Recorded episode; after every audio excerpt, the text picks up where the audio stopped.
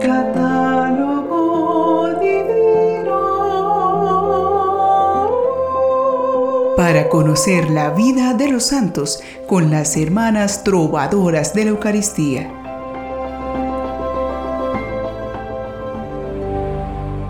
¿Desean vivir un momento, un viaje en el tiempo?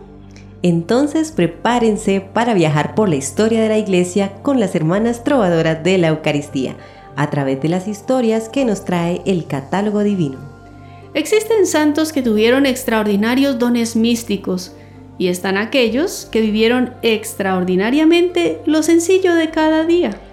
Lo cierto es que de ambas maneras, esos santos daban gloria a Dios y daban su testimonio en medio de sus comunidades. Descubramos sus secretos para vivir santamente, especialmente en los santos que se veneran hoy, 10 de enero, en nuestra Iglesia Católica. Ellos son Santa Escolástica de Nurcia, Virgen, San Guillermo, Eremita, San Protadio, Obispo, San Troyano, Obispo, Santa Austreberta, Virgen y Abadesa. Beata Clara de Rimini, viuda. Beata Eusebia Palomino Llenes, virgen. Beato Hugo, abad. Y el Beato Luis Estepinac, obispo. Hoy tenemos el agrado de contarles la historia de una beata perteneciente a las hijas de María Auxiliadora, o salesianas, que con su simpatía engalanó una vida de santidad, que culminó con su ofrecimiento pidiendo por la libertad de religión en España. Ella es la beata Eusebia Palomino Llenes.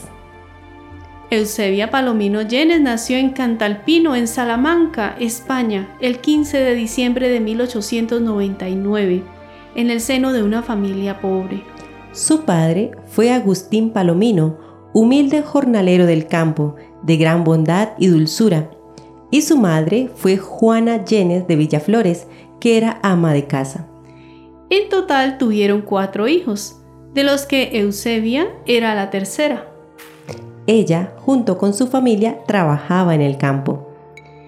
Cuando en el invierno el campo reposa y el pan escasea, el padre se ve obligado a pedirlo en caridad.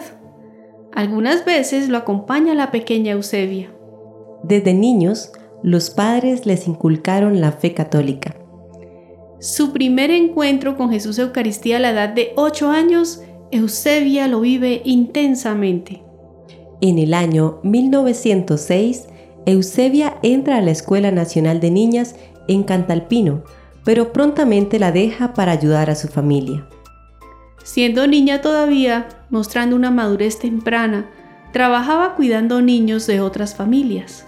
Y a los 12 años va a Salamanca con su hermana mayor Dolores y se pone a servir como niñera. En 1915, durante una procesión de María Auxiliadora, y en el momento en que la imagen se encuentra frente a ella, siente que la Virgen le dice, Serás mi hija. A los 15 días, una joven la invita al oratorio de las hijas de María Auxiliadora, donde ante su imagen se arrodilla y siente decir, Es aquí donde te quiero. Los domingos por la tarde, Eusebia empieza a ir al oratorio. Allí conoce a las hermanas, que deciden pedirle su colaboración para ayudar a la comunidad. Eusebia acepta y desde ese momento empieza a ayudar a las hermanas, haciendo tareas como las de ayudar en la cocina, acarrear la leña, ayudar en la limpieza, tender la ropa, acompañar al grupo de las estudiantes a la escuela estatal y hacer los mandados. De carácter fuerte pero dominado, demostró lo contrario y conseguía siempre encontrar los trabajos que requerían más sacrificio con espontaneidad, sin la mínima ostentación. De aspecto poco atractivo, su virtud, su bondad, su gran caridad, fruto de su inmenso amor a Dios, le daban un trato simpático y comprensivo que la hacía ser amada por todos. En secreto, Eusebia quería consagrarse a Dios, pero sus condiciones de pobreza y analfabetismo le dificultaban ese fin y no se atrevía a pedirlo. Dice para sí Eusebia, Si cumplo con diligencia mis deberes, tendré contenta a la Virgen María y podré, un día, ser su hija en el instituto. Un día llegó el inspector general salesiano José Vinelli a la ciudad y luego de hablar con ella la llena de confianza en su propósito. En 1921, la vicaria general del instituto visita Salamanca. Eusebia puede manifestarle sus dificultades y finalmente es admitida en la congregación. El 5 de agosto de 1922 comienza el noviciado. Ella divide sus turnos de oración, trabajo y educación y luego de dos años, en 1924, Eusebia se consagra completamente para Dios con los votos religiosos. Es destinada a la casa de Valverde del Camino, una pequeña ciudad de Andalucía. En ese lugar atiende a los grupos de niñas del colegio y del oratorio. Su trabajo la ocupaba en la cocina, en la portería, en la ropería, en el cuidado del huerto y en la asistencia a las niñas. Es feliz de estar en la casa del Señor por todos los días de su vida. Ella lograba recordar las narraciones de hechos misioneros, vidas de santos, episodios de la devoción mariana o anécdotas de don Bosco gracias a su gran memoria. Y las niñas la empiezan a querer por su forma de contarlos admiradas porque una persona con tan escasa cultura pudiera dar una doctrina tan elevada de las cosas sobrenaturales. Era conocida por su devoción a rezar el rosario de las santas llagas y propaga la coronilla Jesús de la Misericordia. También frecuentaba el rezo del Via Crucis. Sor Eusebia hablaba como una enamorada de las sagradas escrituras. Además, Insistía a las colegialas en la necesidad de confesarse y comulgar frecuentemente. No perdía ocasión para transmitir el mensaje del Evangelio, especialmente cuando escribía y de lo cual dan testimonio sus cartas. Otro punto fuerte de la catequesis de Sor Eusebia es la verdadera devoción mariana de San Luis María Griñón de Montfort. Su vida humilde también tuvo sus momentos de manifestaciones milagrosas. En 1930, en España ya se empezaba a sentir una guerra civil que comenzaría en el año 1936, conocida como la Guerra Civil Española. Junto a ella también se presentía una persecución religiosa, por lo que Eusebia se ofrece a Dios como víctima para la salvación de España, para la libertad de la religión y prediciendo los grandes hechos que marcarían la historia española en los años sucesivos. Dios acepta a la víctima. Entonces, desde agosto de 1932, Eusebio empezó a sufrir dolores muy fuertes provenientes del asma que padecía hace mucho, pero se agrava inesperadamente. Junto a estos le siguen otros dolores y enfermedades.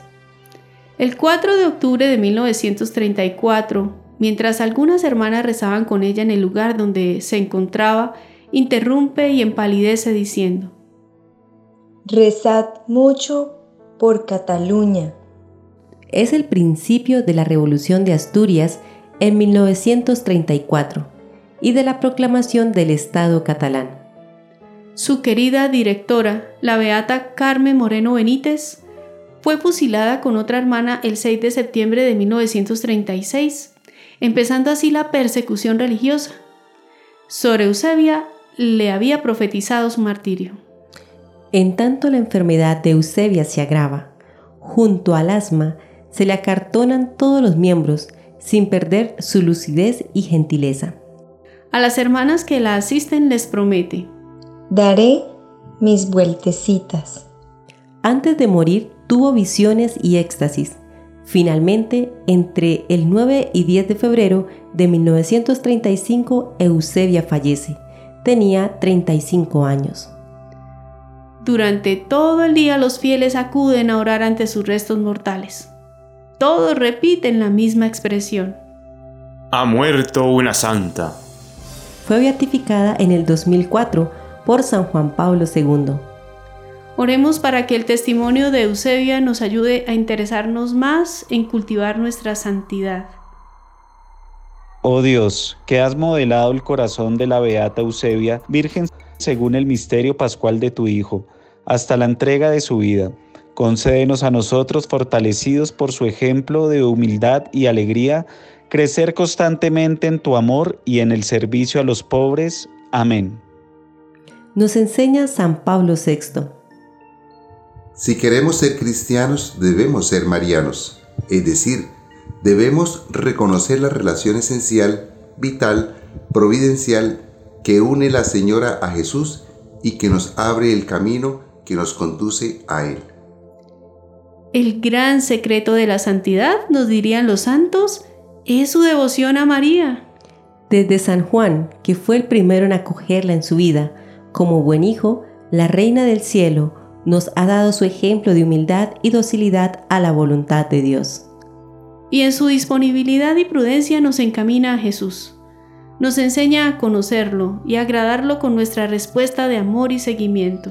Nadie mejor que la llena de gracia para ayudarnos a vivir en gracia. Esmerémonos en ser verdaderos devotos de la Virgen María. Beata Eusebia Palomino Llanes, ruega por nosotros.